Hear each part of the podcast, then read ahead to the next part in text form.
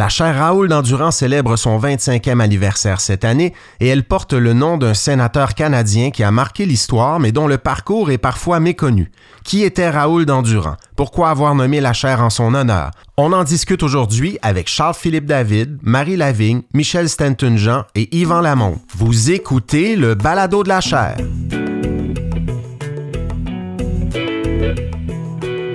Bonjour tout le monde, je m'appelle Frédéric Gagnon, je suis titulaire de la chaire Raoul d'Endurant et professeur en sciences politiques à l'UCAM. Je vous souhaite la bienvenue à cette table ronde euh, qui porte sur le thème 25 ans de la chaire, l'héritage de Raoul d'Endurant. On tient cette table ronde dans le cadre d'une série d'activités euh, soulignant le 25e anniversaire de la chaire Raoul d'Endurant, justement. Euh, elle a été créée en 1996, cette chaire, et vous le voyez, vous le savez, elle porte le nom d'un sénateur canadien qui a marqué l'histoire, mais dont le parcours et l'héritage est parfois méconnu. Et je le vois dans les cours, on le voit dans les conférences, les colloques qu'on organise. Souvent, on nous demande qui était Raoul d'Endurant, quel fut son parcours, quel, quel était son regard aussi sur les relations internationales et sur le rôle du Canada dans le monde, et pourquoi la, la chaire a-t-elle décidé euh, de, de, de, porter son nom? Pourquoi a-t-on nommé la chaire en son honneur? Quelle était la vision de Raoul d'Endurant sur plusieurs questions euh, qui nous intéressent aujourd'hui à la chaire Raoul d'Endurant? Les questions stratégiques et diplomatiques, bien sûr, les études internationales, mais aussi euh, les enjeux féministes, parce qu'on fait maintenant des recherches nombreuses sur les questions de genre. On s'intéresse aussi à la formation de la relève. Raoul d'Endurant s'intéressait à l'éducation. Donc, il y a encore des parallèles à faire ici. Et notre recherche, on l'a fait, en tout cas, Plusieurs de nos recherches sont publiées en français, alors qu'on sait que euh, la promotion de la langue française était également une priorité pour Raoul Dandurand. Donc, on nous demande souvent qui il était et on va essayer de répondre à la question aujourd'hui. En fait, je sais qu'on va être en mesure de répondre à la question euh, grâce à la présence de quatre invités que je remercie déjà euh, d'avoir accepté notre invitation et je vous les présente sans plus tarder. Charles-Philippe David est professeur titulaire de sciences politiques à l'UCAM. Il est fondateur de la chaire Raoul Dandurand. Il en, a été le premier titulaire de 1996 à 2016 et c'est Charles-Philippe qui avait euh, choisi le nom de Raoul d'Endurant en 96 lorsqu'il a créé la chaire. Et il m'a déjà raconté un petit peu l'histoire. Il m'a déjà dit pourquoi mais j'étais super content qu'il soit là aujourd'hui pour nous rappeler un petit peu euh, dans quel contexte la chaire avait été créée et pourquoi le nom de Raoul d'Endurant lui semblait-il pertinent à ce moment-là. Je salue également M. Yvan Lamonde, qui est philosophe et historien de formation. Vous le connaissez, euh, j'en suis certain. Il a enseigné la littérature et l'histoire du Québec au département de langue et littérature française de l'Université McGill. Il a publié de nombreux ouvrages et articles sur l'histoire du Québec. A également été euh, titulaire de la chaire James McGill d'histoire comparée du Québec. Il s'est intéressé évidemment à la période où Dandurand joue un rôle important au Québec, à l'international, mais à Raoul Dandurand aussi, euh, personnellement, tout particulièrement. Et je suis très content qu'il ait accepté notre invitation parce qu'il m'a contacté il y a plusieurs mois pour me dire, ben, il serait peut-être intéressant de tenir une discussion sur le, parcours de Dandurand, justement, dans le cadre des, euh, activités du 25e de la chaire. Donc, merci, Monsieur Lamonde, d'être là. Et je salue aussi nos deux autres invités. Marie Lavigne, qui est historienne, qui a été présidente directrice générale de trois organismes gouvernementaux, le Conseil du statut de la femme, le Conseil des arts et des lettres du Québec et la Société euh, de la place des arts de Montréal. Merci beaucoup, Madame Lavigne, d'avoir accepté notre invitation.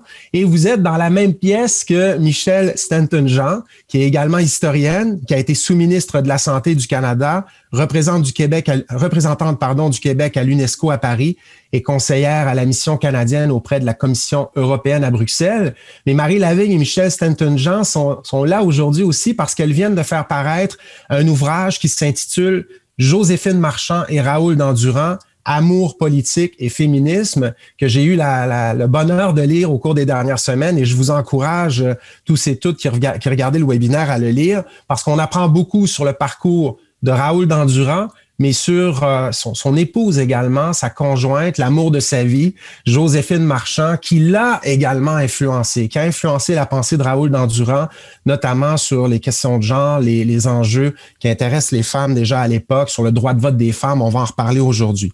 Donc, je vous remercie beaucoup d'avoir accepté de participer à cette conversation. Comme je le disais euh, au départ, on nous demande souvent qui est Raoul Dandurand. Je vais peut-être rappeler quelques dates importantes d'entrée de jeu. Il est né à Montréal en 1861. Il a été avocat, admis au barreau en 1883 à l'âge de 21 ans. Il a été nommé au Sénat du Canada en 1898 à l'âge de 38 ans. On nous dira aujourd'hui, j'en suis sûr, que Joséphine Marchand a joué un rôle important dans, dans cette nomination d'Endurant au Sénat. Il a été président du Sénat du Canada de 1905 à 1909. Il a joué un rôle important à la Société des Nations aussi à titre de diplomate. Il y a été euh, représentant à la Société des Nations, représentant du Canada dès 1924. Il a été président de l'Assemblée de la SDN en 1925.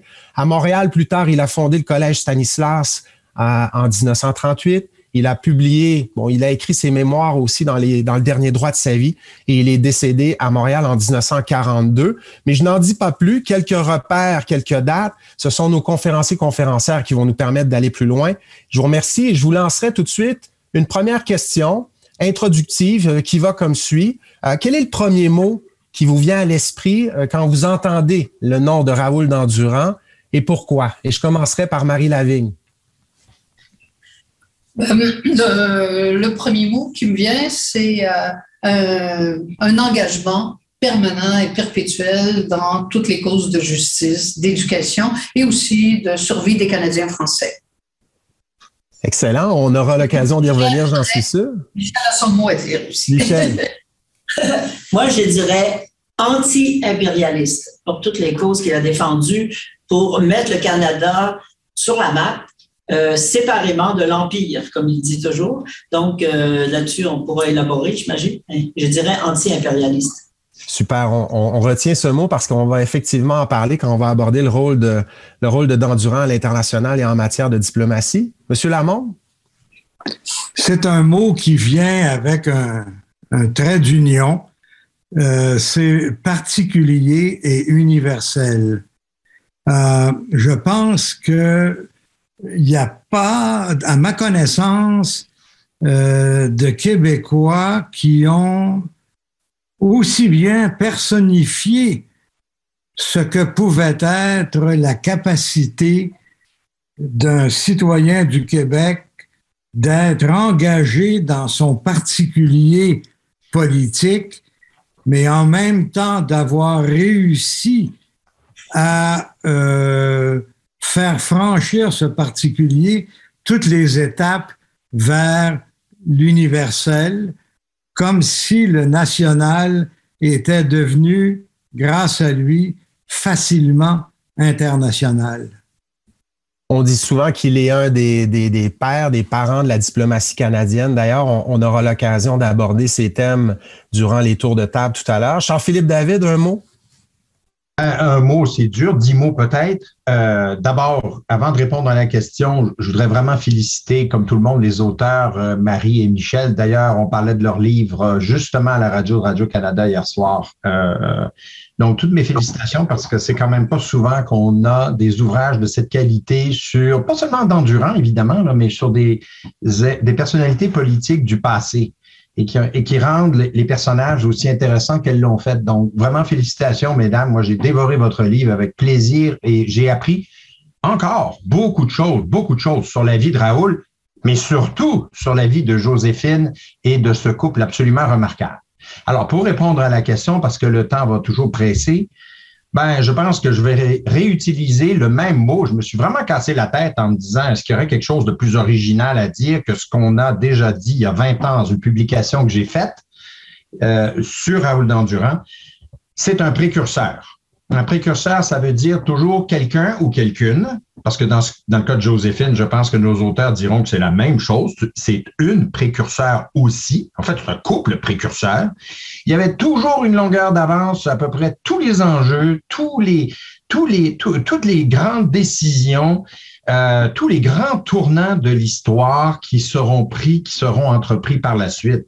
C'est un précurseur dans le domaine de la diplomatie. On vient déjà de le dire, je pense, Yvan l'a déjà fait, il a déjà fait allusion, ainsi que euh, Marie et Michel. Euh, c'est un précurseur dans le domaine de l'éducation.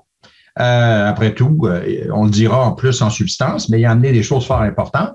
alors moi, évidemment, les auteurs m'ont bien impressionné en disant que c'était aussi un précurseur dans la, sa vision de la place de la femme dans la société moderne. il a vu bien avant tout le monde que les femmes avaient les mêmes droits et devaient avoir les mêmes euh, encouragements que les hommes pour mener à bien leur vie professionnelle et leur vie personnelle. Et ça, à cette époque-là, évidemment, c'était pas, c'était pas du tout euh, la mentalité prévalente. Alors, juste ces trois domaines-là, pour moi, là, puis il y en a d'autres, on en reparlera, là, c'est un, c'est un précurseur et je suis toujours très fier et très content que la chaire se nomme la chaire Raoul Dandurand aujourd'hui, en 2021. Euh, si on n'était pas convaincu déjà en 96, et j'expliquerai euh, euh, la fondation de cette chaire-là tantôt, là, on peut l'être encore plus aujourd'hui grâce à l'ouvrage que les auteurs ont écrit sur, sur Raoul Dandurand. Le choix est encore plus justifié, mesdames, avec votre livre, que je ne l'aurais moi-même cru et anticipé en 1995-96. On va y revenir, Charles-Philippe, précurseur, et, et je trouve que la, première réponse met bien la table pour les, les thèmes qu'on va aborder justement durant le webinaire d'aujourd'hui. J'aimerais commencer par un premier tour de table sur euh, d'endurant, la diplomatie et les relations internationales, euh, en commençant avec une question que je poserai à Yvan Lamonde. Euh, on l'a dit déjà, puis la publication de Mesdames Lavigne et Stanton Jean insiste beaucoup là-dessus aussi. À d'autres publications également, on dit que Dandurand était un grand diplomate euh, canadien, peut-être le père de la diplomatie canadienne. Euh, Yvan Lamonde, pourriez-vous nous parler par contre des, des, premières années de sa vie? Vous disiez le national, l'international, et, et nous dire comment, en fait, Dandurand est devenu diplomate avant même peut-être d'aller à l'étranger? Comment il a, par ses premières expériences, par ses premières expériences, développé ces qualités de diplomate-là qu'il va mettre à profit après à l'international? Euh, répondre à cette question-là, Frédéric, c'est euh, faire, faire voir la place de Dandurand dans l'histoire du libéralisme et du républicanisme au Québec au 19e siècle. Euh, Dandurand a, été placé euh, dans la tradition libérale euh, euh, par sa famille, si je puis dire. il a surtout été formé par un individu qui s'appelle Joseph Doutre. Dandurand a fait sa cléricature avant son barreau dans l'étude de Joseph Doutre, qui avait été le défendeur, le défenseur de la veuve de Joseph Guibard. Euh, et donc, euh, euh, au contact de Joseph Doutre, Dandurand a eu accès à à l'histoire totale et détaillée de ce qu'avait été tout le combat de l'Institut canadien contre Monseigneur Bourget, il était l'ami au fil des soirées, l'ami euh, de l'avocat qui avait plaidé euh, pour l'Institut canadien et, la veuve Guibard. Et quand il est au Collège de Montréal, par exemple, euh, il voit passer en 1875 une procession funéraire qui mène le cercueil de Guibard au cimetière de la Côte des Neiges. Et puis, au fil du temps, euh, on demande, et c'est d'autres sans doute, on demande à Dandurand de s'occuper de euh, l'héritage de l'Institut canadien de Montréal, qui a été condamné, qui a survécu à la condamnation, mais en 85, on ne sait plus guère quoi faire de la bibliothèque et des archives de l'Institut canadien.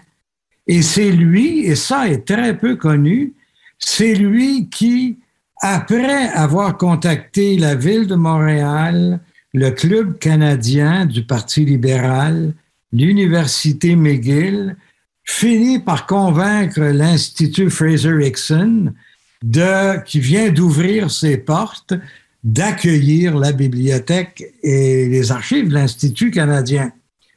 Euh, il est assez rapidement engagé en politique. Il est euh, dans euh, la proximité immédiate de Laurier, de Wilfrid Laurier, qui en, en 77 va faire un discours fameux pour distinguer entre le libéralisme à la française, anticlérical, entre autres, et le libéralisme à l'anglaise, réformiste et euh, moins menaçant.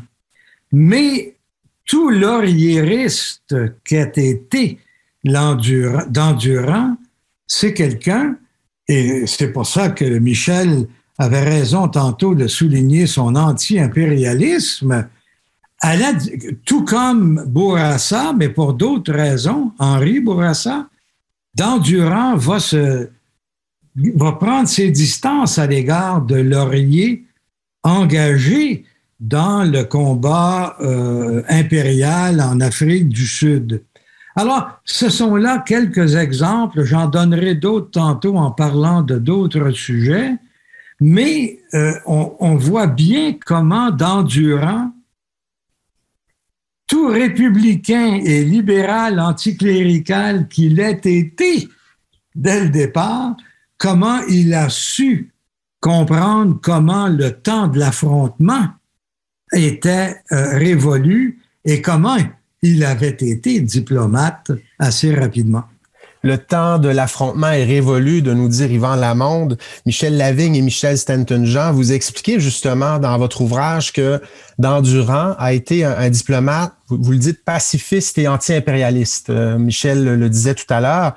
Qu'est-ce qu'on entend par là? Est-ce qu'on peut aller un petit peu plus loin là-dessus? J'aimerais avoir plus de détails sur ça. Et quels sont les grands enjeux internationaux qui retiennent l'attention de Dandurand, le diplomate? Et quelles sont ses grandes réalisations sur le plan diplomatique? à la Société des Nations notamment? J'aimerais vous entendre un petit peu là-dessus. Oui, euh, effectivement, euh, pour reprendre ce qu'Yvan disait, ce que j'avais dit, l'anti-impérialisme, ça va caractériser son, travail à la Société des Nations. Et aussi, euh, bon, ben d'abord, l'histoire, il rencontre par Joséphine. Il établit des, beaucoup de contacts internationaux. Euh, Lorsqu'elle est nommée commissaire à l'exposition en 1900, il, élargit sa, sa, base de contacts et il devient aussi membre de l'Union internationale pour la paix, qui est un véhicule qui est, là avant la Société des Nations et qui veut aussi essayer d'avoir une conversation entre les nations. Donc, euh, c'est avec ce bagage-là qu'il va, s'engager ensuite à la Société des Nations, où il sera, comme il a été dit déjà, euh, président pour l'année 1925, mais il a déjà tout ce réseau de connaissances qu'il a, en partie grâce à, Joséphine. Et là, vous avez une, grande connexion euh, entre les deux. Donc, à la Société des Nations, évidemment, la chaire euh, a écrit des très bons articles sur l'œuvre, ce qu'il a fait à la Société des Nations. Moi, ce qui m'a beaucoup frappé, c'est quelque chose qu'on voit maintenant, c'est un, un élargissement, je trouve, du concept de, de la diplomatie qui sort de rapport juste gouvernement-gouvernement, et pour lui, qui tombe dans le social, qui tombe dans la justice, qui tombe dans la question des femmes en disant, si on ne règle pas les questions des minorités ou du fait que les femmes perdent, perdent leur nationalité lorsqu'ils sont euh, après les guerres et tout ça, euh, on n'arrivera pas à s'entendre. Si on ne fait pas en sorte que cessent les combats euh, pour l'éducation et tout ça, on n'arrivera pas à développer une solidarité. Alors, le social et la justice et les droits occupe une large part dans sa, dans sa philosophie, je pense, de la diplomatie. Et on lit des choses maintenant qui, euh, qui, qui euh, tendent à se rapprocher de ça. Euh, pour reprendre notre conversation par la fin, quand on parlera du futur, cette conception de la diplomatie largement dit que ce n'est pas juste la guerre, mais c'est aussi de construire la paix. Je crois que c'est le filon de la pensée de Raoul Dandurand, sans entrer dans toutes les, les, les choses qu'il a fait pour mettre le Canada sur la map. Ça, il est anti-impérialiste. L'Empire, il dit, c'est pas notre affaire, l'Empire, c'est l'affaire des Anglais qui sont établis ici et qui sont, et dont c'est la mère patrie, dans le fond, l'Angleterre. On le voit dans la question sur la conscription. On le voit dans, dans différentes questions où il se bataille un peu avec Laurier pour défendre ses idées. Et je trouve que le terme de fondateur de la diplomatie, je sais qu'il y en a qui contestent ça, mais moi, je trouve que ça s'applique très bien à lui et d'une certaine façon, euh, à la bande. On pourra en parler du rôle de Joséphine aussi comme diplomate. Euh, si je peux ajouter. Bien sûr, allez-y. Oui, il y, a, il, y a, aussi un rôle important qui a joué vraiment avant la Société des Nations, qui est à, à l'Union internationale des parlementaires pour la paix. Euh, bon, il en devient, il va à la première rencontre en 1900. C'est une association qui est toute récente et il doit, le, Canada ne réussit pas à être délégué officiellement parce que c'est l'Angleterre qui est là. On ne peut pas y être comme petit Canadien parce que c'est des colonies. Et toute sa vie, il se retrouve dans toutes ses rencontres internationales, euh, avant le statut de Westminster, il se retrouve toujours à gruger du terrain et à vouloir donner une voix à ce qu'il considère être un pays qui doit se construire, mais indépendamment de l'Angleterre, parce que tout vient de l'Angleterre en premier. Alors ça, ce rôle est important et ce rôle de l'Union interparlementaire est aussi important pour la pensée de nos euh, parlementaires parce que Raoul Dandurand crée en 1905 la section canadienne de l'Union interparlementaire des, euh, des, parlementaires pour la paix. C'est lui qui l'a créé au moment où il est président du Sénat. Et là, on a des parlementaires des deux côtés de la Chambre qui entendent parler de la paix et qui sont dans une situation où ils rencontrent des parlementaires, ce qui brise vraiment l'isolationnisme canadien, parce qu'avant, les seuls qui avaient des relations internationales, c'était évidemment le gouverneur général ou les représentants, euh, les représentants de l'Angleterre. Et, et ça, c'est et donc ce premier pas vers une vision internationale de nos élus, il se fait avec Raoul Dandurand, mais dans une perspective de paix. Euh, et ça, c'est particulièrement intéressant qu'il ait créé cela. Oui, ça, c'est super. C'est très intéressant. Et euh, je pense que c'est une philosophie qu'il a développée et qui, est très valide pour tout ce qu'il va faire et tout ça, de, mettre sur la map le Canada comme pays. Et aussi, je reviendrai sur un point que Yvan Lamonde a fait. Je crois qu'il a appris avec Joseph Doutre.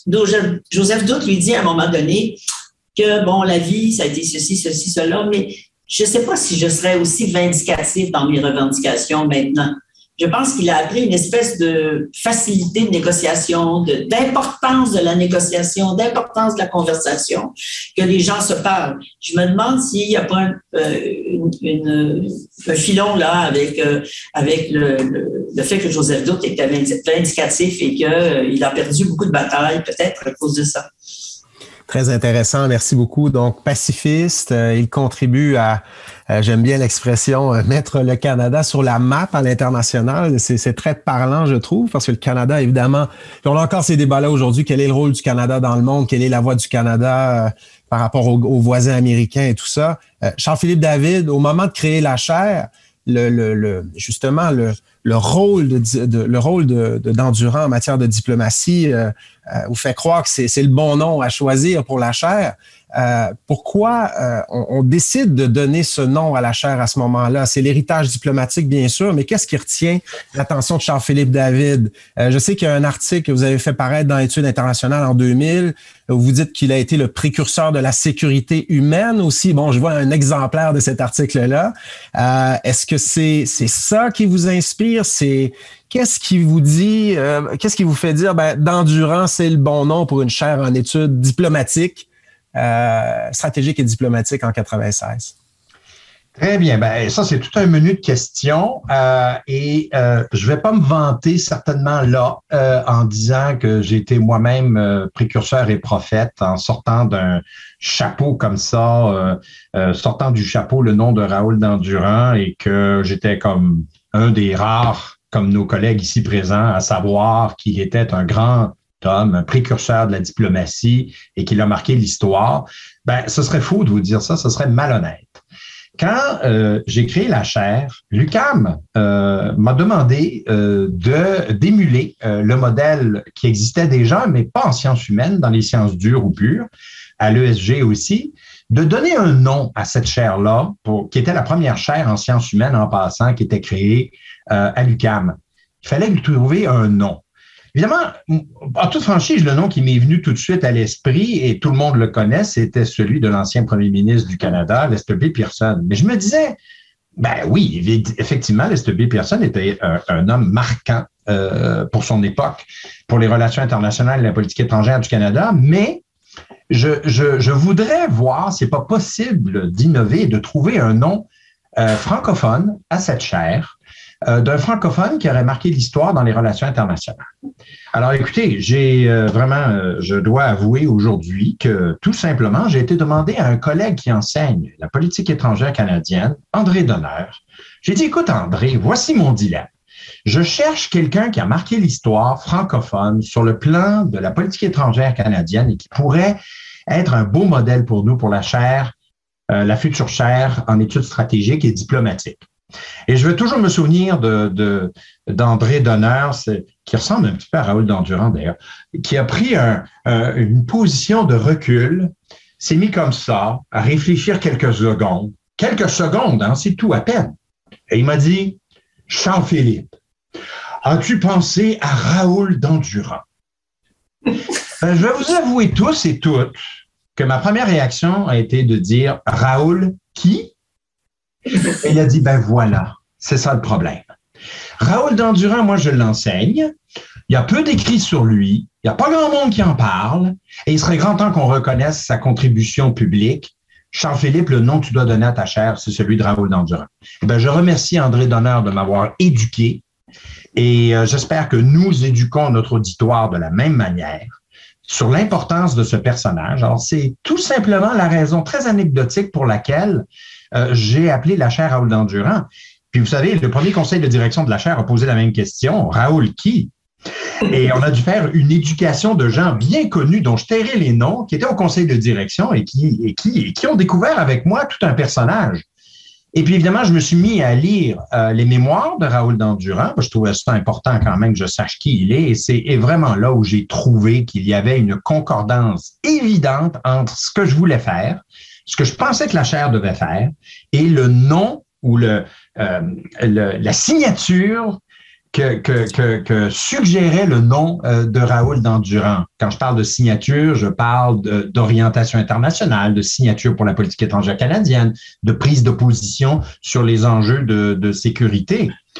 Et euh, donc, l'autre aspect de la question que tu m'as posée, c'est cet article que nous avons publié en 2000 où, vous l'avez cité d'ailleurs, mesdames, et je vous en remercie, où on appelle Raoul Dandurand un précurseur de la sécurité humaine, ben, c'est parce que il a été visionnaire dans la mesure où non seulement comme président de la, de l'Assemblée de l'Assemblée générale de la Société des Nations, mais aussi dans ses écrits et dans tout ce qu'il a euh, prononcé comme discours par ailleurs, avant et après comme sénateur, il a toujours mis des, euh, des préoccupations au devant de la scène qui étaient vraiment nouvelles pour l'époque et qui aujourd'hui sont évidentes. Par exemple, le droit des minorités. Ben, à cette époque-là, à son époque, euh, donc durant l'entre-deux-guerres, c'était un enjeu très délicat et les États avaient le contrôle, évidemment, reconnu et souverain sur leur population. Et lui, ce qu'il disait, c'est disait, oui, d'accord, mais les minorités ont des droits et vous devez les reconnaître, ces droits, et vous devez bien les traiter. Vous devez euh, les traiter avec droit, respect et privilèges. Et tout ça, c'était un discours aujourd'hui qui semble banal. Hein? Justin Trudeau dirait la chose sans penser à Raoul Dandurand aujourd'hui. Mais à l'époque, de le dire il y a un siècle, ça, c'était quelque chose de tout à fait novateur. Et puis, dernière chose, j'aimerais dire, euh, on dit souvent que la théorie idéaliste ou l'approche idéaliste des relations internationales est, souvent associée au président américain Woodrow Wilson. Ben, ça tombe bien parce que c'est le président de l'époque de Raoul Dandurand. Et on oublie qu'il y a aussi un Canadien, fondateur de la diplomatie que Michel euh, euh, et Marie nous ont rappelé fort justement, qui lui aussi était un idéaliste. Et je prends pour exemple dans son idéalisme le fait qu'il pensait sincèrement que la meilleure façon de prévenir les guerres, mais il n'aura pas réussi, tout comme Wilson n'aura pas réussi, était le désarmement. Ben, c'est tout banal, mais il pensait déjà il y a un siècle que la meilleure façon de prévenir les guerres, c'était encore de diminuer le nombre d'armes. Ça n'allait peut-être pas éradiquer les causes des guerres, mais ça allait au moins, en tout cas, donner une indication qu'on voulait travailler pour la paix. Et je pense que la paix est un mot qu'on retrouve souvent dans les discours de Raoul Dandurand. Et ce n'est pas pour rien. C'était quelqu'un qui a œuvré pour trouver des solutions, des façons de pratiquer la paix. Le droit des minorités, le désarmement en, sont deux bons exemples, et il y en a d'autres qui concernent plus la diplomatie canadienne. Et euh, c'était pas un isolationnisme pur et dur. C'était un isolationniste dans la mesure où il ne voulait pas que le Canada suive la trace des grandes puissances et de l'impérialisme. Ni anglais, ni américain, dans un sens. Il voulait qu'il y ait une trace ou une voie indépendante pour la, la, voie canadienne de la diplomatie. Et c'est dans cette mesure-là où on a, je pense, très à tort dans les écrits sur Raoul Dandurand, associé euh, M. Dandurand à l'isolationnisme dépassé d'un État à l'ère moderne. C'est complètement faux quand on... Et en plus, quand on lit votre livre, mesdames, ça me semble encore plus évident qu'il n'avait aucune prédisposition isolationniste. Au contraire, même sa petite fille Claire Bruno, que j'ai eu d'ailleurs l'occasion de rencontrer pour obtenir sa permission d'utiliser le nom de son grand-père pour nommer la chaire Raoul Dandurand, il fallait qu'elle donne son approbation. Elle l'a donné à la fin de 1995 début 1996. Elle rappelait avec tellement d'émotion dans nos discussions ses visites avec son grand-père, ses, euh, ses, voyages en Europe, toute jeune, avec lui, et à quel point il était sensible, intéressé, motivé et motivant pour elle dans sa, présentation ou dans sa euh, son goût de parler de ce qui se passait euh, en Europe. Euh, donc, les enjeux internationaux étaient pour cet homme-là, de toute évidence, des enjeux extrêmement importants pour non seulement l'avenir du monde, mais l'avenir du Canada. Et, sa petite fille le disait fréquemment, ça. Alors, je m'arrête là, mais euh, voilà pour la petite histoire. Euh, c'est pas éloquent, voyez, sur ma connaissance des grands noms de l'histoire, euh, mais je dois l'admettre que ça a été une belle découverte. Il n'y avait pas beaucoup d'appétit au Canada pour euh, l'international à l'époque. Mackenzie King hésitait. Euh, il y a des discussions au Sénat à un moment donné. Mais la Société des Nations, pourquoi on paye pour ça? Ça ne sert à rien. Et là, il défend, c'est la première fois que les États peuvent se parler, qu'une conversation internationale peut être engagée. Il a vraiment, il a presque sauvé la Société des Nations de la mort canadienne à un moment donné. Les gens ne voulaient plus euh, faire hmm. partie de ça. Juste pour ajouter, je pense que Charles-Philippe est d'accord. Ah, complètement d'accord, euh, euh, Michel, et d'autant que c'est le même débat encore qu'on a aujourd'hui, parce que franchement, il y a encore aussi beaucoup de gens qui se posent la question, mais à quoi ça sert donc l'ONU finalement? Aujourd'hui? Ça règle pas les conflits, parce que pas complètement vrai non plus. Là. Euh, ça règle pas les conflits, ça sert à rien, ça mène pas plus de sécurité, puis il n'y a pas plus de diplomatie. Raoul Dandurand, c'est fou, mais je pense qu'aujourd'hui, s'il était là avec nous, là, il dirait, il y a beaucoup de choses que je comprends pas, déjà à commencer par la technologie qui, qui fait en sorte que nous sommes connectés aujourd'hui tous ensemble. Mais sur les débats de fond, là, je suis certain qu'il dirait ah ben dis donc, euh, il y a encore du travail à faire à ce que je vois. Euh, on a beau changer les noms SDN, ONU, euh, on a beau parler de diplomatie canadienne qui se distingue des autres, je vois qu'on est toujours dans les mêmes débats et les mêmes enjeux. Donc c'est encore très, très, très pertinent aujourd'hui. Merci beaucoup. Pour le deuxième, le deuxième tour de table, j'aimerais qu'on aborde en fait la contribution de Raoul Dandurand à la promotion de l'éducation et la protection de la langue française. Bon, la, la chaire Raoul Dandurand euh, a, pour mission de former la relève. Évidemment, on donne des cours, on produit de la connaissance à l'aide des articles scientifiques, des ouvrages que l'on que l'on publie.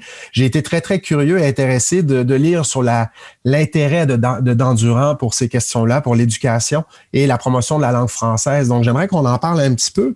Euh, j'aimerais lancer tout de suite euh, Marie Lavigne et Michel Stanton-Jean là-dessus. Euh, votre ouvrage en parle de ça, de la contribution d'Endurant à l'éducation et à la défense du français. Pouvez-vous nous parler un petit peu de sa contribution sur ce plan? Et ensuite, j'aimerais entendre Yvan Lamonde sur la même question. On, aimerait entendre un petit peu sur le contexte et comment, au fond, ben, Charles-Philippe tantôt disait il est précurseur d'Endurant. Il est aussi précurseur sur ces questions-là, finalement. Marie Lavigne et Michel Stanton-Jean pour commencer. OK, je vais parler un petit peu d'éducation et Marie va parler de. Parce qu'on forme un duo. Hein. Marie va, parler de la, langue française. L'éducation, les deux, hein, Joséphine et Raoul, c'est des, des bêtes qui défendent l'éducation bec et ongle. C'est très important pour eux. D'ailleurs, toute la question d'éducation obligatoire, ministère de l'Instruction publique, fait partie, dans le fond, aussi de, l'idéologie libérale de l'époque, que, va, demander euh, aussi euh, instamment euh, Godefroy Landrois à un moment donné lorsqu'il est à la Chambre des communes. Donc, j'aimerais juste citer quelque chose d'important, j'ai trouvé ça. Lorsqu'il décède, Jean-Charles Harvey écrit un article dans Le Jour, il dit « Un apôtre de l'éducation est mort ». Puis, à la fin de 36, alors qu'il songe à fonder un journal, il demande à Raoul, il est avec Raoul, il lui dit euh, mais sur quoi, à votre point de vue, sur quel point dois-je insister davantage? Et Raoul répond sur l'éducation et l'instruction publique. Il ajoute que l'éducation, c'est la formation du caractère et l'instruction, l'acquisition des connaissances. Toujours Raoul, il doit, ça doit être réformé de la base au sommet. Et là, il dit quelque chose d'intéressant. Qui, qui, qui voit toutes les batailles qu'il a menées. N'oubliez pas, dit-il, que chaque fois que vous touchez à l'école, au collège, au couvent, à l'université, vous touchez à une chose considérée chez nous comme intangible. Le laïc qui s'y aventure prend l'allure d'un intrus dont on se défie et s'il va trop loin, on cherche à le détruire. Donc, il y avait, dans toutes ces batailles, il y avait toutes ces, discussions avec le clergé euh, que, que, Joséphine qualifiait de petites grâces turbulentes. Euh, ça, c'était rayé, ça, dans le on, on, a réussi à le décoder. Donc, il, dans tous ces combats, il, il pris, est aux prises avec ce, ce, ce, ce Bruchési qui veut garder le pouvoir du clergé, que ce soit lorsque Raoul, euh, on sait que Raoul a présidé une commission euh, sur la formation, sur l'éducation entre 1909 et 1911, suite à des demandes répétées, entre autres de l'emploi, encore une fois, d'avoir euh, l'éducation. On, connaît toute la, la, bataille que Félix Gabriel Marchand, son beau-père, a menée pour instaurer un ministère de l'instruction et qui n'a pas réussi parce qu'il a été euh, coupé les ailes par Monseigneur Bougési et par les ultramontains à l'époque. Et Raoul et, Joséphine ne se sont jamais remis de ça parce que c'était rendu Félix Gabriel Marchand, malgré les représentations de Bougési à Rome, Félix Gabriel Marchand a passé sa loi, a nommé un ministre qui n'a jamais siégé parce que quand c'est arrivé au Conseil législatif avec euh, Thomas Chappet, euh, ça n'a pas été accepté. Donc, il, il raconte tout ça, la correspondance dans ses mémoires en détail. Ils se battent aussi pour l'éducation des filles et des garçons, pour l'éducation professionnelle, euh, pour disant si on fait pas ça, on pourra pas exceller comme Canadien français. Hein, parce que lui, il disait comme Canadien, il disait nous, on est Canadiens et ce sont les Anglais qui sont des Canadiens anglais. Mais le mot Canadien nous appartient. Donc, alors, il y a tout, il, cofonde l'école ménagère et avec euh, Joséphine et d'autres, d'autres personnalités importantes de, de, Montréal. Il lutte, comme a été mentionné, pour la Bibliothèque de Montréal. Il préside la commission et euh, il continue à militer pour un mouvement en faveur d'une loi sur l'instruction obligatoire. Après la guerre, il, euh, il fait un discours très important en décembre 1919. Ensuite, il ramasse une pétition de 100 signatures avec des signataires qui comprennent toute la crème de la société montréalaise. Il y a des hommes et des femmes qui signent ça. Ça, ça, ça n'aboutira pas non plus. Alors, c'est des batailles complètement épiques avant que ça progresse il se bataille avec des statistiques. Il, y a bien, euh, il a été fait, quand même des études, euh, des études avancées en commerce au plateau. Donc, il y a une petite dimension économique qui est très importante. On n'a pas le temps peut-être de détailler. Et c'est bien expliqué dans le livre, d'ailleurs. Il y a une partie là-dessus dans le livre. C'est très intéressant aussi. Je m'excuse, je vous interromps. Et là, dans ces batailles, entre autres avec, euh, avec un jésuite qui dit, ben écoute, si tout le monde est instruit, il n'y aura plus de vidangeurs. Alors Raoul répond, ben, j'aimerais mieux qu'on ne soit pas les vidangeurs de tout le Canada. Alors, il y a toujours des idées réparties assez costaudes parfois, comme Joséphine d'ailleurs. Et juste pour revenir à sa, pensée euh, internationale, ils sont tous les deux des fans de Léon Bourgeois, de solidarisme et tout ça. D'ailleurs, il prononce un discours euh, lors du décès de Léon Bourgeois alors qu'il est en France. Donc, sur l'éducation, il n'arrête pas de faire euh, plein, plein de choses. Et je vais laisser Marie, puis il fonde le Collège Stanislas il dit que c'est sa plus grande œuvre, qu'il voulait complètement laïque, mais il doit quand même avoir la, euh, l'approbation du clergé euh, dans ce qui s'appelle la diplomatie religieuse que la France euh, pratique. Donc, je passe la parole à Marie pour la langue française. Oui, ben, je vais faire brièvement pour que nos collègues puissent parler par la suite. il est il est d'abord et avant tout un très, très grand francophile, euh, ce qui le définit, et je pense souvent son ouverture vers l'international passe par euh, la France, par la francophonie, euh, dans le fond, qui devient par la suite la francophonie, mais c'est extrêmement fort et euh, il est très, très actif. Il y a des organisations ben, sur lesquelles euh, euh il, Yvan Lamonde pourra parler, mais l'Alliance française, il a fait des travaux là-dessus, Yvan Lamonde, mais l'Alliance française, dès la fondation de l'Alliance, il est là membre du comité de direction. L'Alliance française, c'est une organisation de promotion de la langue française, de la culture française.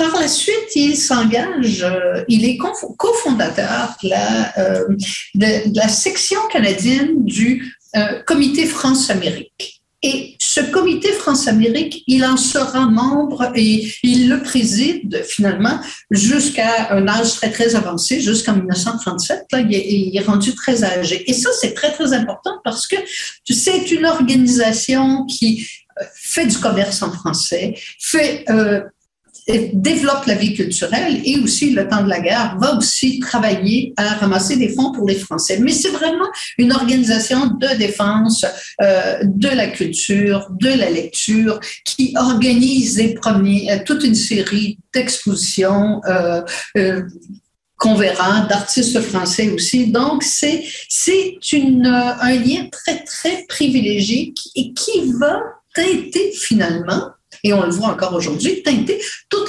toute la façon de vivre la politique que l'on a au Québec. Les institutions, parce que tout le monde veut dire les institutions gouvernementales québécoises sont à bien des égards différentes des canadiennes et différentes.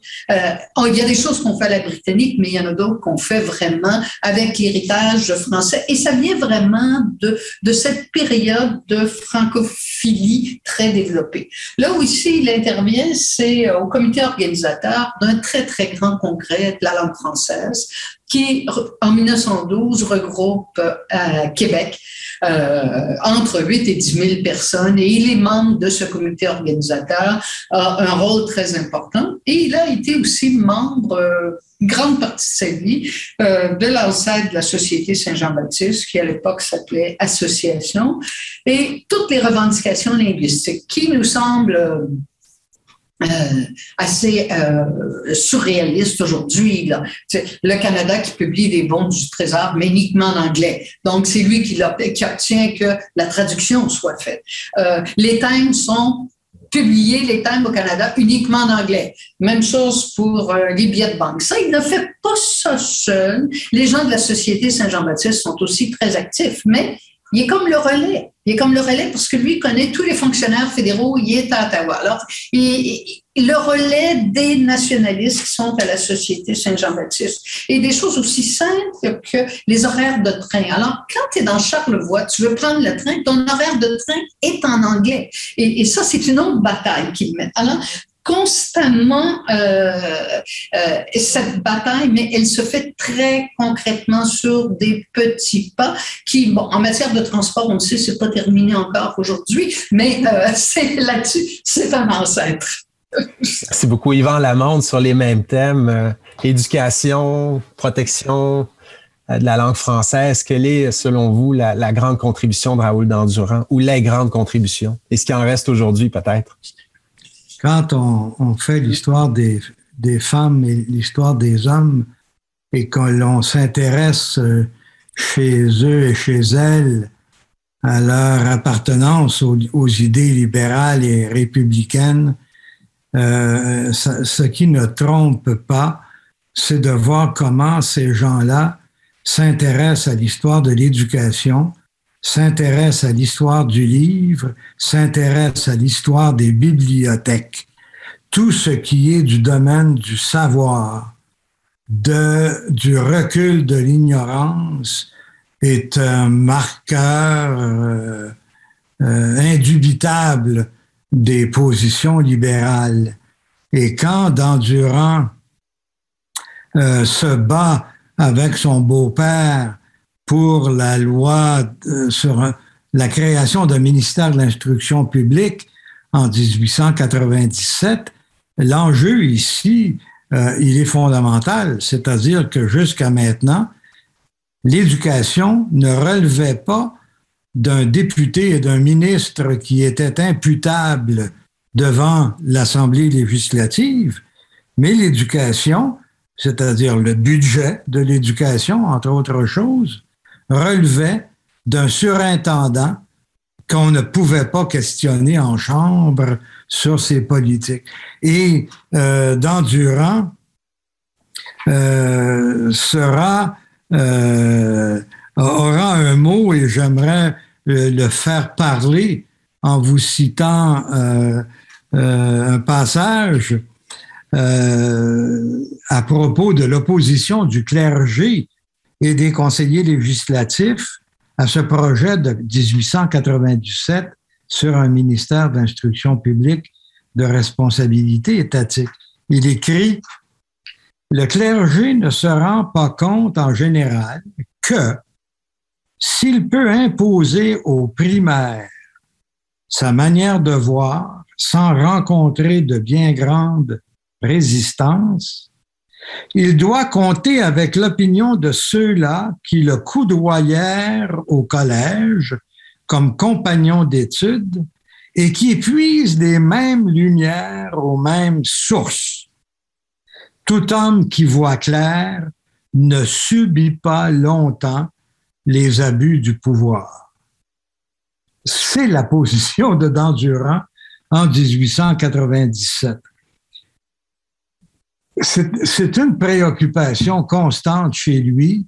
Euh, il n'y a pas de ministère qui est créé euh, en raison de l'opposition des conseillers législatifs, comme Thomas Chappet, Michel l'a rappelé.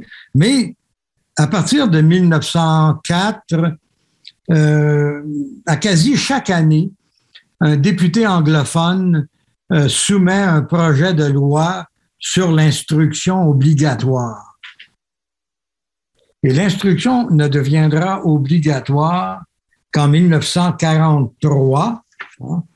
Mais euh, en 1918-19, Dandurand euh, fait une conférence sur les écoles primaires et l'instruction obligatoire et dit ceci qui indique bien la dimension pragmatique de son républicanisme, il écrit Comme c'est le peuple qui fournit l'impôt, c'est vers lui qu'il faut aller.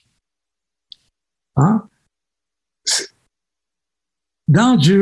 N'est pas un idéologue, c'est un républicain pragmatique et il va servir aux opposants à l'école obligatoire en 1918 l'argument que d'autres serviront euh, dans les années 60 pour plaider en faveur de la laïcité, c'est-à-dire hein, celui qui est souverain en matière d'éducation, c'est le peuple, c'est celui qui paie euh, les impôts et qui a droit à un système d'éducation qui, euh, qui tient euh, compte du, du, peuple. Dernier point, euh, l'Alliance française.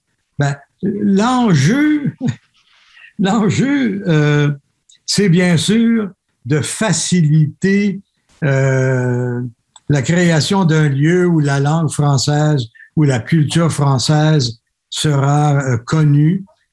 mais il faut bien comprendre que euh, ce n'est pas euh, euh, sans impunité que l'on fonde l'Alliance française à Montréal en 1902, parce que pour les milieux conservateurs et cléricaux, l'Alliance française, c'est l'Alliance française de la Troisième République, c'est-à-dire l'Alliance française du ministre Combre, Combe, pardon, qui est sur le point de faire passer la loi sur euh, les congrégations religieuses qui ne seront plus euh, responsables de l'éducation. Alors, être pour l'Alliance française, euh, c'est porter une casquette rouge.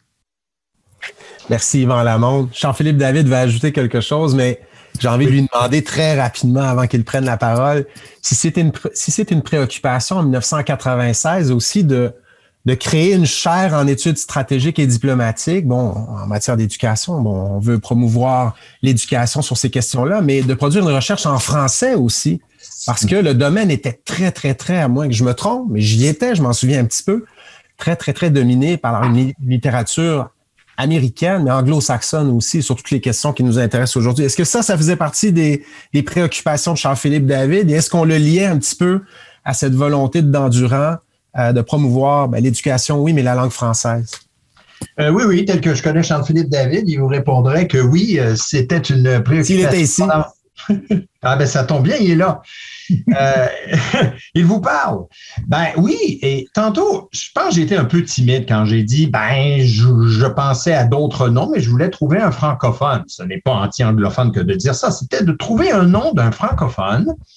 Euh, né au Québec, euh, qui a, mis de l'avant les préoccupations qu'on voulait promouvoir nous-mêmes à partir de 1996. Alors, je pense que euh, d'ailleurs, euh, j'ai beaucoup de choses à dire. Déjà, ce qui me frappe, c'est la polyvalence de Raoul Dandurand. Ben, on le savait, hein? on, le sait tous, euh, enfin tous, tous et toutes qui, avons, qui se, sont préoccupés de Raoul Dandurand ou qui se sont intéressés à sa carrière. Mais quand on lit votre livre, mesdames, on, voit encore, encore un peu plus, quoi. Vous ajoutez deux, trois couches de plus. À quel point, pas que lui d'ailleurs, hein? Joséphine Marchand aussi, euh, dont j'avais lu d'ailleurs les mémoires ou enfin le, journal déjà il y a une dizaine d'années. Euh, mais vous en ajoutez des couches pour montrer à quel point ces deux personnes, euh, ce, couple était vraiment d'une polyvalence incroyable. Ils se mêlaient de tout et, de, et pour de bonnes raisons. Mais j'aimerais ajouter une toute petite anecdote qui va certainement intéresser une partie de notre auditoire, sinon tout notre auditoire qui nous écoute. Ben, c'est que j'ai découvert un peu aussi tardivement moi-même qu'un collège que j'ai, où j'ai été, euh, où j'ai été éduqué, euh, pas le seul, mais où j'ai été éduqué la, plus longue partie de ma jeunesse, eh ben, avait été fondé par Raoul Dandurand. Imaginez que j'ai passé 12 ans au collège Stanislas. C'était pas mon choix, c'était le choix de mon père que je devais obtenir une bonne éducation et aller au collège de Stanislas. Euh, j'ai eu une bonne éducation au collège de Stanislas. Il n'était pas parfait, mais c'était un bon collège. Et je n'ai jamais su, mesdames, Yvan, je n'ai jamais su que ce collège avait été fondé par Raoul Dandurand. Je n'ai jamais vu le nom de Raoul Dandurand sur un mur ou que je me souvienne d'un pavillon, par exemple, nommé euh, d'après son nom. Aucun legs historique. Rien. Comment voulez-vous que les jeunes générations se souviennent de l'histoire quand l'histoire ne leur est pas racontée, n'est pas visible, ne leur est pas, euh, n'est pas mise en évidence? Moi, ça me paraît un exemple spectaculaire et qui a été corrigé il y a maintenant, si je ne m'abuse, corrigez-moi, mesdames, il y a dix ans, quand le Collège Stanislas a voulu finalement reconnaître officiellement que Raoul Dandurand l'avait fondé. Imaginez un peu. Bon, vous allez me dire, c'est jamais trop tard pour bien faire. Mais c'est tard quand même. Et on a, on m'a invité pour prononcer un discours pour nommer le parc en face du parc, en face du collège Stanislas qui donne sur la rue Van Horn, le parc Raoul d'Endurant. Pour lui donner un espace avec un monument qui permette justement, et je conclus, de relater sa très grande influence dans le système d'éducation québécois, montréalais et francophone. Alors, euh, il n'y a pas que nous à la chaire Raoul d'Endurant qui sont préoccupés de remettre, euh, comment dire, sur la carte, pour pas dire l'anglicisme épouvantable, sur la map, le nom de Raoul d'Endurant. Mais voyez, un collège comme le collège Stanislas, ça dit il faut qu'on fasse notre part aussi. Je peux en rajouter, hein, mais j'ai pas beaucoup de temps. La Banque Laurentienne. Ben, il y en a qui ont leur compte encore. Peut-être moins, là, mais encore, à la Banque Laurentienne. Eh bien, je vous annonce que Raoul d'Endurant a fondé la Banque Laurentienne. Et vous avez le buste de Raoul Dandurand dans le hall d'entrée du quartier général de la Banque Laurentienne ici à Montréal. Parce qu'à l'époque, elle était nommée la Caisse d'épargne de... Du district de Montréal. Du district de Montréal. Alors, quand on a nommé cette chaire, chère Raoul Dandurand, Monsieur Claude Castonguay, que tout le monde connaît, Monsieur, le, malheureusement, il est disparu, Monsieur Castonguay, a été le premier président du conseil de direction de la chaire Raoul d'Endurant. Et quand lui aussi, s'est intéressé à Raoul d'Endurant, puis il a dit, je ne connaissais pas bien ce personnage, merci de m'avoir instruit sur lui, je l'ai fait lire des choses, il a dit, je découvre avec stupéfaction qu'il a été le fondateur de ma banque, de la banque pour laquelle j'ai travaillé été président du conseil d'administration pendant des années. Alors, ça nous a permis d'ailleurs d'obtenir un petit financement de la Banque Laurentienne, je vous rassure, rien de, spectaculaire, parce que la Banque Laurentienne ben, se sentait mal à l'aise de dire on relance le nom de Raoul Dandurand. On ne savait même pas nous-mêmes qu'il était le fondateur de notre banque. Et pour cette raison-là, non seulement on va vous donner, écoutez, c'était 20 000 par année pour des bourses, pour encourager nos étudiants, mais en plus, on va réinstaller, remettre le buste de Raoul Dandurand dans le hall d'entrée de la banque. Ben, J'espère que ça vous démontre ces petites anecdotes à quel point l'histoire est faite pour être racontée et faite pour être rappelée. Parce que quand on l'oublie, on pense toujours qu'on réinvente la roue. La roue a déjà été inventée. Et c'est pour ça qu'on fait le séminaire d'aujourd'hui, qu'on voulait tenir le séminaire d'aujourd'hui pour rappeler euh, toutes les contributions de Dandurand, mais pas seulement de Dandurand. Et le troisième et dernier tour de table va porter euh, également sur Joséphine Marchand, et euh, en fait qui est son épouse, qui est l'amour de sa vie, comme on le dit bien dans l'ouvrage de Marie Lavigne et Michel Stanton-Jean, dont le sous-titre est Amour politique et féminisme. Et moi, quand j'ai vu le mot féminisme, j'ai été intrigué parce que c'est un volet du parcours. Jean-Philippe David disait la polyvalence, hein, c'est un volet du parcours de Raoul Dandurand et de Joséphine Marchand que je connaissais moins personnellement. Et dans votre ouvrage, Marie Lavigne et Michel Stanton-Jean, vous, vous dites euh, que c'est un couple complice, fusionnel. Euh, qui était Joséphine Marchand? Quel fut son parcours? J'ai envie de vous demander ça. Et, en quoi a-t-elle eu une influence sur la vision de Raoul Dandurand? Et euh, j'ai été intrigué aussi de constater que vous dites, en fait, c'est le titre de deux de vos chapitres, que Joséphine était diplomate aussi et que Raoul Dandurand était féministe. Donc, dites-nous en quoi Dandurand était-il féministe, surtout dans ce Québec très conservateur sur la condition des femmes, euh, dont euh, Yvan Lamonde pourra nous parler ensuite. Oui, d'accord. OK. c'est ça. Euh, Raoul Dandurand devient très rapidement, bon, c'est une blague, il n'est pas plus féministe. En tout cas, tous les deux sont à la fois diplomates et féministes, mais là où Raoul Dandurand est tout à fait féministe, c'est que euh, il se contente pas d'appuyer euh, les démarches euh, de son épouse. Il fait vraiment dans un Québec où il y a très peu de gens qui se prononcent officiellement pour euh, le droit de vote des femmes. Il est, il fait des discours très percutants au Sénat sur l'égalité des femmes et des hommes et il se dit ben, finalement notre planète irait beaucoup mieux si les femmes avaient voix au chapitre aussi. Là-dessus, donc, il est, il est très très engagé euh, et régulièrement, et ça c'est assez intéressant, quand le Conseil, le National Council of Women, le Conseil national des femmes, tient des sessions, ben, il y va, il est invité. Notamment, euh, il, collabore, il collabore très, très régulièrement avec les grandes associations féminines.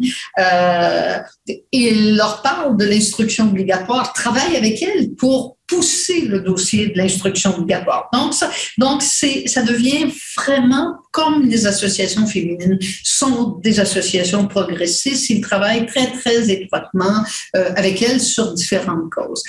Euh, plus tard, lorsqu'ils se retrouvent euh, aux Nations Unies et avec la, la Société des Nations, pardon, et avec la fondation du Bureau international du travail, il va faire venir les directrices euh, de la fondation, du Bureau international du travail pour travailler et s'entretenir avec les femmes d'ici qui tentent de passer des lois pour modifier les conditions des travailleuses. Donc, les liens avec la, justice, le droit international, des euh, qu'on voit à l'international, il est aussi très impliqué sur cela. Il est aussi euh, très embarqué dans une autre question qui est en lien avec les minorités. Euh, euh, qui est le statut des femmes mariées.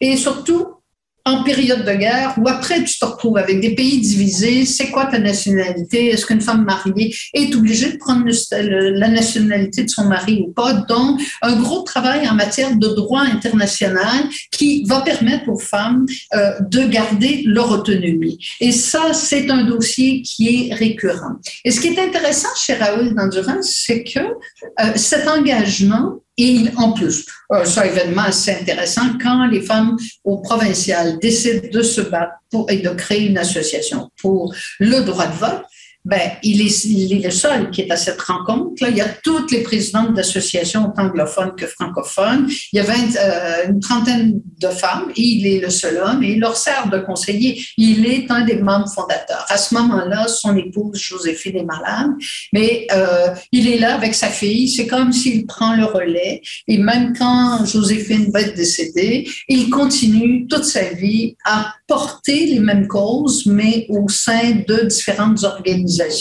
Donc, c'est une conviction très profonde chez lui et qui doit se jouer aussi sur la scène internationale. Alors, maintenant, je vais vous dire pourquoi, pourquoi Joséphine est diplomate. Ouais. Ouais. Pourquoi Joséphine est diplomate? En fait, pour revenir à, on parlait tout à l'heure de, l'histoire, euh, bon, ma, définition préférée de l'histoire, mais j'ai jamais trouvé qu'il y avait dit ça. C'est l'histoire est une vérité complète devenue un mensonge simple. Donc, euh, au point de vue de que veut dire l'histoire dans nos vies. Euh, maintenant, Joséphine est diplomate. C'est grâce à elle que Raoul est nommé sénateur. Ça, c'est une chose importante parce que euh, il fait ces choses, il s'occupe des, il dirige les élections de Mercier, il s'occupe des élections de, de son beau-père, il s'occupe des élections de Laurier. Il est un organisateur fantastique. Hein. Euh, il paraît qu'il avait une voix imposante, toujours euh, très bien vêtu. Il y a des descriptions euh, physiques de lui dans certains journaux. Et donc, il fait ça. Et à un moment donné, euh, Joséphine se dit, ben, tu as fait plein de choses et puis je pense que tu devrais te nommer sénateur. Il y a un sénateur qui est décédé, tu pourrais prendre sa place. Et à ce moment-là, il est dans le trentaine, euh, début de trentaine. Alors, il dit, mais non, moi, je suis trop jeune, c'est toutes des vieilles barres au Sénat. Euh, c'est pas, elle dit, ben, t'es mon candidat. Alors, elle dit, euh, quelques jours après, il y a un article dans les journaux. Il dit, écoute, c'est marqué dans le journal que je pourrais être nommé sénateur. C'est moi, c'est moi qui ai communiqué avec les journaux. Alors, elle, elle a décidé qu'elle voulait qu'il soit nommé sénateur. Alors, elle l'écrit à Lady Aberdeen, qui est la, femme du gouverneur général, femme imposante, qui aimait bien Joséphine. Il faut dire que les deux étaient parfaitement bilingues. Elle avait fait des discours en anglais au Conseil national des femmes en souhaitant toujours qu'un jour, les anglophones comprendraient le français. Euh, et lui un petit peu la même chose aussi. Donc, elle écrit à Lady Aberdeen, écoutez, j'ai quelque chose à vous demander, vous êtes fréquemment avec Laurier, et je pense que mon mari devrait être nommé sénateur. Et donc, elle écrit une lettre qu'on a obtenue euh, des archives pour être certain qu'on avait la bonne traduction. Et donc, euh, euh, il est nommé sénateur en 1898 et Joséphine devient Madame la présidente du Sénat. Il, il, appelait ça comme ça à l'époque. Il n'y avait pas, je pense, de nomination officielle. Et là, on va faire tout un, parcours avec lui, de sorte qu'elle dit Nous sommes arrivés, Raoul et moi, à un sommet extraordinaire. Tout ce qu'on demande, on l'obtient. Euh, être un petit peu euh, très contente de, de, tout ça. Donc, il est nommé sénateur un peu grâce à elle et grâce au réseau qu'elle développe via son journal, Le Coin du Feu, euh, via l'œuvre des rues gratuits, beaucoup de communication avec euh, des féministes françaises, mais aussi des hommes français. Et ces réseaux-là vont aussi euh, servir à Raoul lorsqu'il va être nommé à la Société des Nations. Donc, Joséphine pratique, dans le fond, la diplomatie tout le temps de la vie. Et il faut dire que la devise qu'elle avait suggérée dans son journal pour eux lorsqu'ils se fréquentaient, c'était science et intelligence plus que l'amour doit, doit être notre devise. Donc, ils, ont forgé quelque chose très euh, intellectuel d'une certaine façon, bien qu'ils se soient aussi très aimés toute leur vie. Mais euh, il y avait cet appétit qu'elle avait pour euh, tout ce qui était intellectuel, la lecture, la culture, etc., etc. Donc, tout le temps, elle était autour et elle était assez populaire à une époque. Il y avait même je pense, un sénateur ou un député anglophone qui avait dit euh, Joséphine devrait être nommée, c'est elle qui devrait être nommée sénateur. Je veux dire, elle était, je crois qu'elle avait une personnalité euh, et une culture absolument euh, faramineuse. Donc, c'est pour ça qu'on peut l'appeler, je pense, Joséphine la diplomate et son, séjour en France, c'est la même chose. Elle fait plein de discours, etc. Donc, je pense que c'est une bonne qualité. Mais si vous permettez, j'aimerais rajouter un élément là-dessus c'est que les réseaux de sociabilité, c'est qu'il y a plusieurs grandes associations internationales de féministes, euh, autant anglaises et vraiment dans tous les pays. Et à partir du moment où des femmes entrent là-dedans, euh, on sait qu'on est à une époque où il y a très peu de diplomates qui sont payés. La diplomatie, ça se fait, bon, il y a une personne qui est peut-être payée, mais le reste, ça se fait avec des réseaux de sociabilité où les femmes sont absolument omniprésentes. Euh, c'est elles qui reçoivent chez elles, organisent et tout se construit. Et ça, c'est très, très intéressant parce qu'elle est au cœur de ce genre de phénomène et mais phénomène qui était totalement occulté par l'histoire à partir du moment où on a eu une fonction publique euh, diplomatique dans tous les pays. Et c'est intéressant parce que récemment, il y a un ouvrage qui vient de sortir, là, c'est ça, sur ce rôle diplomatique des femmes dans la diplomatie euh, au Canada. Et on se rend compte qu'au Québec, euh, ben, c'est un élément qui est occulté. Et je pense c'est un champ de recherche à voir comment des réseaux informels, autant associatifs que euh, une sociabilité euh, familiale, fait en sorte que on construit des relations diplomatiques. Et ça, c'est tout un nouveau champ de recherche qui n'a vraiment pas été développé au Québec. Oui, le, le livre s'appelle Breaking the Barriers, Shaping, Shaping the World, quelque chose comme ça. Et c'est ça la contribution des femmes. Quand on a vu ce livre-là, on s'est dit, c'est pas possible, c'est vraiment ce qu'on a essayé de faire. Mais il n'y a, aucune, a aucune Québécoise là-dedans. Comme Raoul. Yvan Lamonde sur la période et sur l'avant-gardisme de, Raoul Dandurand et de Joséphine Marchand sur euh, le rôle des femmes, les, questions de genre et, le féminisme? la position de, de Dandurand euh, pourrait, dans un premier temps, ressortir de la comparaison avec la position d'Henri Bourassa au début des années 20. Bourassa, qui est l'antiféministe par excellence, alors que dans Durand, euh, euh, il n'est pas le seul. je suis en train d'écrire une histoire intellectuelle des femmes où euh, j'introduis la famille libérale comme porteuse des premiers moments de cette histoire intellectuelle des femmes. Et je pense à quelqu'un comme Louis-Antoine. Alors, je, m'intéresse aux, femmes Papineau, aux femmes Dessaulles, à Joséphine Marchand aussi. Mais euh, euh, ils sont pas nombreux avec Marchand à être euh, aussi, euh, euh, aussi clairement favorable à l'évolution du statut de la femme. Celui que je connais qui l'est avant lui, c'est Louis-Antoine Dessaulles. mais dans, dans, cette histoire intellectuelle des femmes libérales, si je peux dire, Dandurand apparaît comme une figure euh, transcendantal, euh, un peu trop unique, il euh, faut le reconnaître, mais il, est, il est tout là et ça fait partie, en un sens, de non seulement de son esprit républicain, mais de son sens de, la prise en compte des dimensions lourdes de la réalité, à savoir la moitié de la population c'est-à-dire les femmes, et donc d'y euh, être présent de façon favorable indique bien la, profondeur du réflexe diplomatique d'Endurant.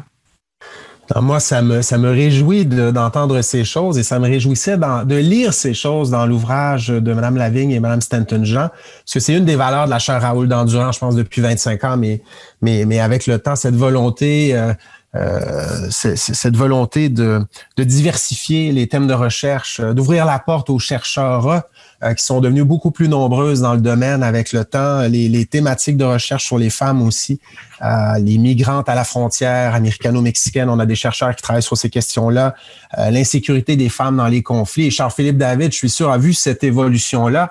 Et il doit se, réjouir également à titre de fondateur de la chaire de voir finalement que, que Raoul Dandurand, sur des questions comme celle-là, euh, pourrait-on dire aujourd'hui, était du bon côté de l'histoire. Charles-Philippe, je ne sais pas si euh, Charles-Philippe voulait dire quelques mots là-dessus, mais il y a ah. d'autres organisations qui regrettent peut-être un petit peu plus le nom euh, qu'elles ont choisi il y a 50, 75 ans parce qu'on réfléchit autrement à ces questions-là aujourd'hui.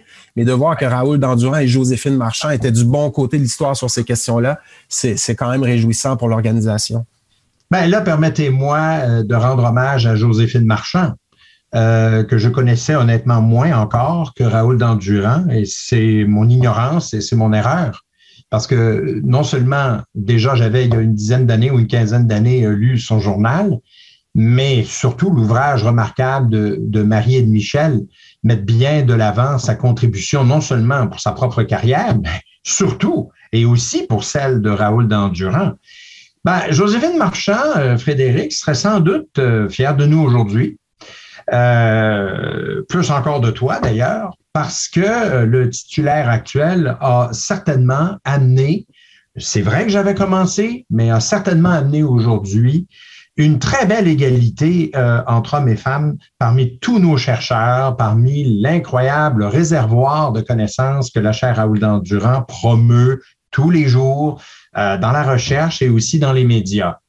Je fais un petit retour en arrière. En 1996, je pouvais compter sur les doigts d'une seule main le nombre euh, de jeunes femmes qui s'intéressaient à faire des études, tenez-vous bien, dans le domaine des études stratégiques on s'entend que le domaine des études stratégiques, c'était pas exactement ce qu'il y avait de ni de plus passionnant, ni de plus, euh, comment dire, égalitaire des genres euh, dans ce bas monde.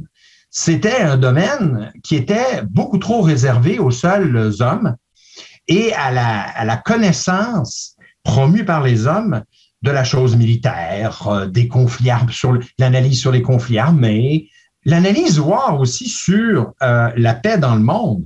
Et j'ai voulu, moi, dès le départ, intéresser euh, les femmes à ce domaine d'études en disant, vous ne pouvez pas laisser que les hommes s'intéresser à quelque chose qui est déterminant pour le sort de la planète, autant que le climat, euh, autant que l'économie, et ainsi de suite. Et j'avoue que j'ai eu beaucoup de difficultés à, les motiver à venir nous rejoindre. Certaines l'ont fait, euh, notamment ma co-auteur en 2000 de l'article, justement, sur Raoul Dandurand. Mais euh, les choses ont beaucoup changé et, je pense grâce euh, au, travail fait par de jeunes professeurs comme Frédéric, il y a toute une nouvelle génération de chercheurs qui se sont joints à la chaire et qui sont tout simplement remarquables. Quand on pense à tous les domaines dans lesquels elles évoluent, allant des États-Unis en passant par l'analyse des frontières, le rôle de, des migrants euh, comme enjeu des relations internationales, euh, les questions qui relèvent aussi des missions de paix, euh, les enjeux sur le Moyen-Orient, les enjeux sur les conflits armés, on a de plus en plus de femmes qui s'impliquent. Alors, je pense que Joséphine dirait, ben voilà, enfin, justice est faite, nous avons notre contribution à apporter et je pense qu'en ce sens-là, la chaire s'est rendue aussi féministe que cela se peut dans l'éducation et la promotion de la connaissance pour laquelle Raoul Dandurand et Joséphine Marchand ont eux-mêmes œuvré il y a un siècle. La série d'activités que l'on tient pour souligner le 25e anniversaire de la chaire en ce moment s'intitule La chaire à 25 ans, qu'elle monte d'ici 46. Bon, on s'amuse un petit peu, là, on n'a pas de boule de cristal, puis on on n'est pas très bon quand on prédit, ou on essaie de prédire l'avenir. Mais on essaie quand même, avec cette série, de, d'entrevoir ce, qui, ce qui nous attend, de, de, de mettre l'accent sur les thèmes qu'on risque de devoir surveiller dans 5, 10, 15, 15 20, 25 ans si c'est possible.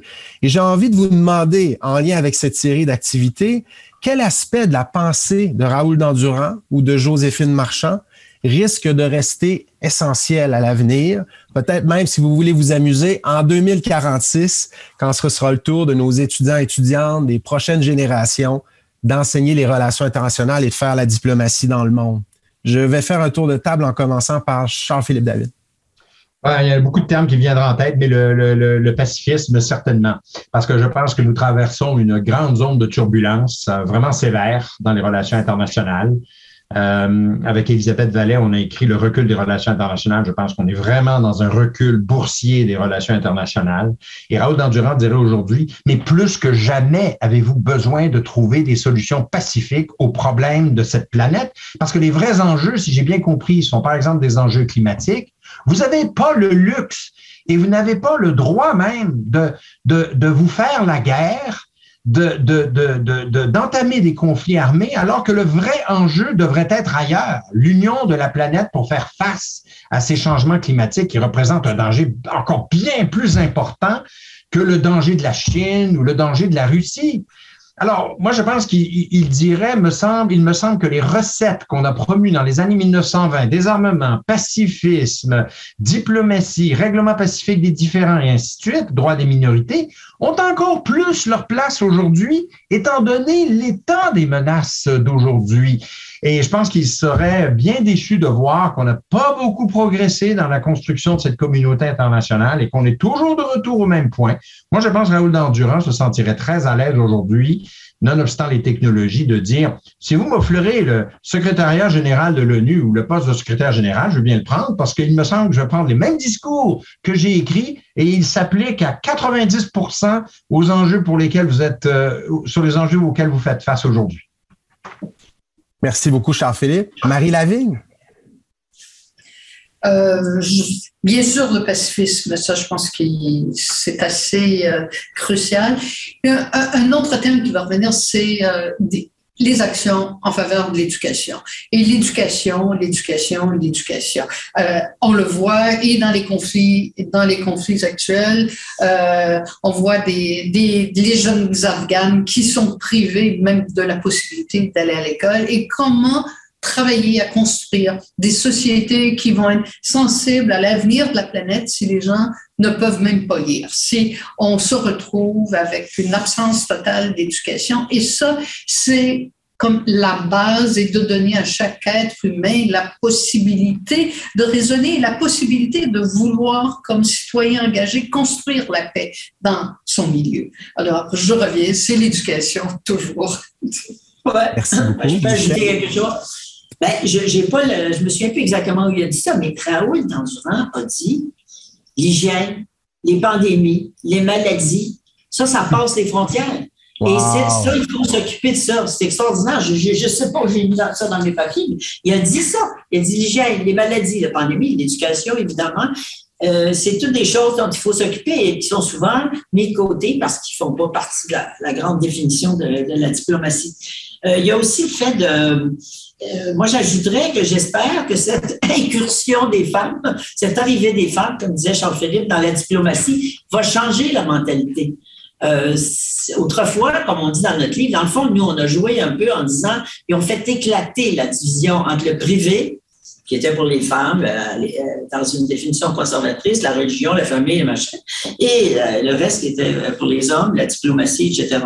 Donc, ils ont pu faire éclater ça. Je pense que cet éclatement, j'espère qu'il va être productif. Il va faire en sorte que va arriver dans le discours les émotions, les discussions sur la solidarité, tous ces concepts-là on a vu avec les vaccins que c'était pas très fort, hein, le partage des vaccins, etc. Donc, je pense qu'il y, a y a beaucoup de pain sur la planche pour l'avenir. Donc, donc, c'est difficile de dire qu'est-ce qui va arriver en 2046. Est-ce qu'on va franchir ces barrières sur ces, sur ces nouvelles avancées ou bien on va rester encore retranché dans le, chacun sa petite nation, son petit pouvoir des États? Et c'est vrai qu'il y a un retour de ça en ce moment, le nationalisme économique. Ah je, n'avais même pas euh, remarqué en fait que d'Endurant avait. Ben, on en parle un petit peu dans l'ouvrage, mais c'est pas le thème qui m'avait euh, qui m'avait le plus euh, frappé, mais c'est c'est vraiment hmm. c'est étonnant de voir que même même sur ces questions-là, il disait un certain nombre de choses, l'hygiène, la santé publique, etc. Yvan Lamont?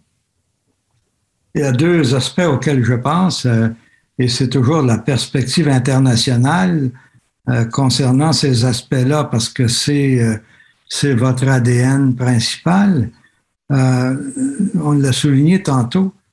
Dan Durand a été un contemporain de Woodrow Wilson et vous avez innové en créant l'Observatoire sur les États-Unis. Euh, vous ne me voyez pas, mais je suis à genoux actuellement pour vous en remercier. mais alors, je souhaiterais donc que tout francophile qu'ait été Joséphine et Raoul, que euh, sans avoir à justifier la perpétuation de l'Observatoire sur les États-Unis, que cela continue à être votre euh, une des heures d'excellence euh, de la chair euh, qui est qui est unique finalement parce que vous avez réussi à agréger tout ce qui tout ce qui étudiait les États-Unis au Québec ou à peu près.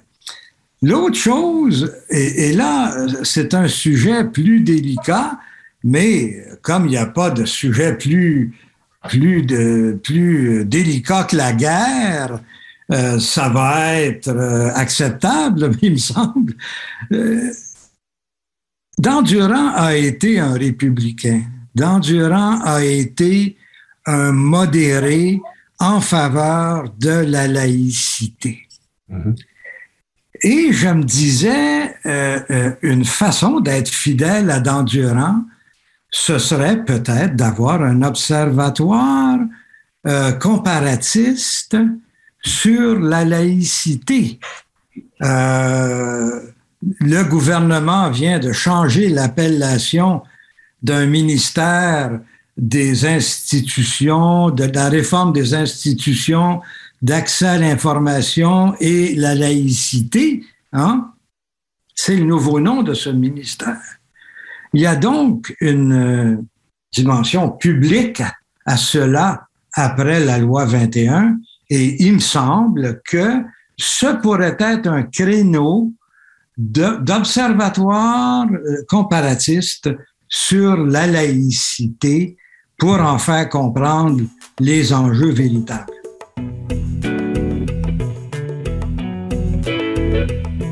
Je vous remercie d'avoir écouté ce balado de la chaire. Si vous voulez nous poser vos questions, vous pouvez le faire sur les médias sociaux de la chaire Raoul Dandurand, sur Facebook, Twitter et Instagram, en utilisant le mot-clic balado de la chaire. Je vous invite également à consulter notre site Internet si vous voulez rester à l'affût de nos activités au www.dandurand.ucam.ca.